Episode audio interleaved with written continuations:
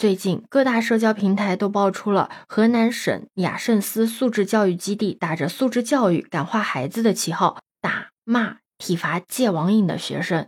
你好，我是当当马。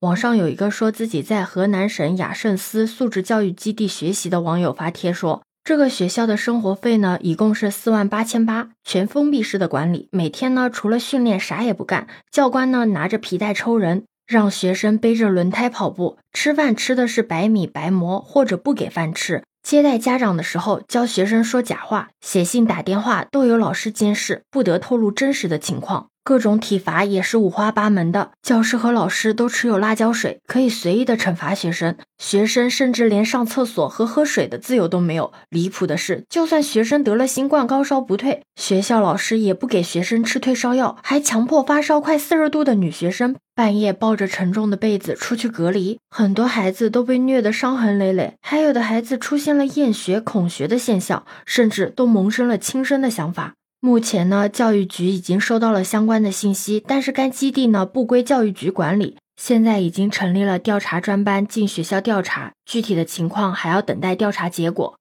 你可能会疑问，为什么父母会忍心把自己的孩子送到火坑里面呢？原因其实也很简单，因为这家雅圣斯特训学校啊，宣称包治百病。如果你觉得你的孩子有网瘾、有心理疾病、混社会或者不愿意上学，那你就可以把你的孩子送进去，甚至说你的孩子已经成年了、工作了，只要不听话，还是可以进去。你知道吗？这个学校招收过成年了不结婚的孩子，也接收过四十多岁了。却是因为分财产而和父母吵架的孩子，反正就是一句话：只要你觉得你家孩子有问题，你又有钱，那就送进来，保证把你的孩子治好了再送给你。但事实真的是这个样子吗？他们又到底用什么样的方式教育孩子的呢？虽然说雅圣斯宣传的所谓矫正方式是军训为主加心理辅导为辅，但它实际上采用的是高强度的军训加上反人类的虐待。是的，你没有听错，是虐待。总的来说，就是以暴制暴，通过暴力的手段达到改造问题学生的最终目的，让孩子彻底的被驯服。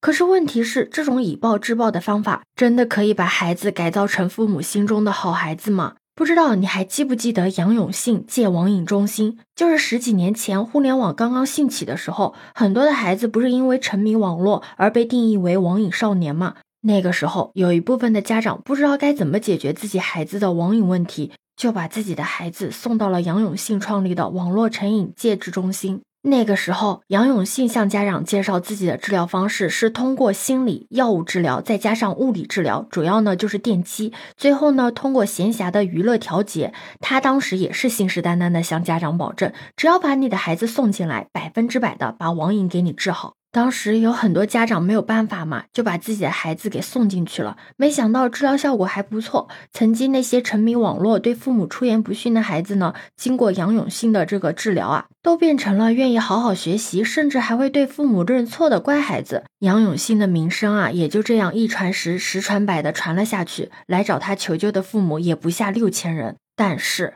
家长们只看到了杨永信治疗后的奇效，却没有想过这六千个孩子在治疗中心究竟经历了什么。你知道吗？这些前来戒网瘾的少年们会被强行的摁住在治疗室里面，接受一波又一波的电击。有经历过电击的孩子说啊，电击的感觉就像有道白光穿透太阳穴，像针一样的拨弄脑子，疼得想死，可是又死不了。最恐怖的是，一轮电击刚刚过去，就会有第二轮、第三轮的电击接连而来。等到这些孩子的意识变得模糊的时候，这个时候杨永信就开始提问了：“你知道你为什么来这里吗？你有网瘾吗？你服了吗？你错了吗？以后还玩游戏吗？只要答错了或者答慢了，就会遭到新一轮的电击。不服，不服就电到你服为止。你想啊，在这么可怕的电击下面，那些痛不欲生的孩子只好违心的服从啊。网瘾就是靠这种手段被治疗好的。你知道这些被矫正的孩子后来怎么样了吗？”虽然已经过去十四年了，但是这些孩子很多还是对父母充满了仇恨的。之前就有新闻报道过，一名刚出网戒中心的女孩就用绳子绑住母亲，刺伤父亲；另一个刚戒了网瘾的少年，因为刺伤父亲而被关进了监狱。虽然他们都已经离开网戒中心很久了，可是那段阴影一直萦绕在他们的脑海里面，始终折磨着他们。很多人的心里都出现了疾病，听不得杨永信三个字，更是见不得他的脸。这些心理上的创伤，恐怕是他们需要用一生去治愈的。你看，以暴制暴的教育方式，不仅无法纠正孩子身上存在的问题，反而会给他们带来阴影，进而扭曲他们的内心，影响他们的一生，甚至逼他们走向绝路。虽然说，在二零零九年的时候，因为媒体和大众的质疑，杨永信的电击疗法被卫生部叫停，但是你知道吗？杨永信本人并没有受到什么处罚。在二零一一年的时候，他还在微博上嘚瑟呢：“我活得很好，临沂网戒也很好，傻家长也越来越多。”甚至他还从一名普通的精神科医生升职为了副院长。这个恶魔如今还在好好的活着，而那些孩子的人生却被毁了。更难过的是，虽然十几年已经过去了，但是像杨永信戒网中心这样惨无人道的特训学校依然存在着。就像这几天被曝光的雅圣斯特训学校，这些学校打着改造问题学生的名号，行着伤害孩子的事情，还能靠这些赚钱。你觉得这些事情可以避免它再次的发生吗？杨永信曾经说过：“如果没有父母的支持，网戒中心早就干不下去了。”你可能会问，为什么还有那么多的父母愿意把自己的亲生骨肉给推进这些人间炼狱？其实，孩子出现了问题，首先是需要父母长时间的沟通教育，更多的是需要家长自身做出的改变。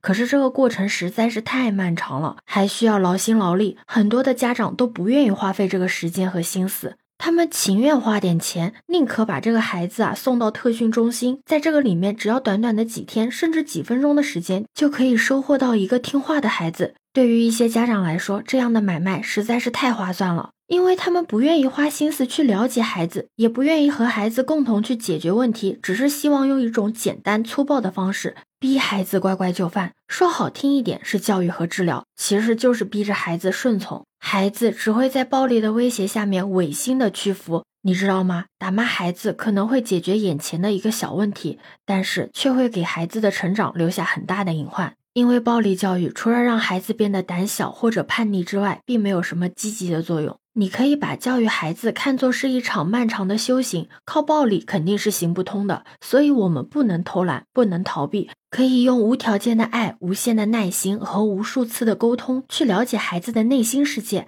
和孩子一起去克服成长路上的种种困难，陪伴孩子走好人生的每一步路。对此，你有什么看法呢？可以把你的想法留在评论区哦。如果你喜欢我的话，也可以在我们常用的绿色软件搜索“当当马六幺六”，就可以找到我哦。欢迎你的订阅、点赞、收藏、关注。这里是走马，我是当当马，拜拜。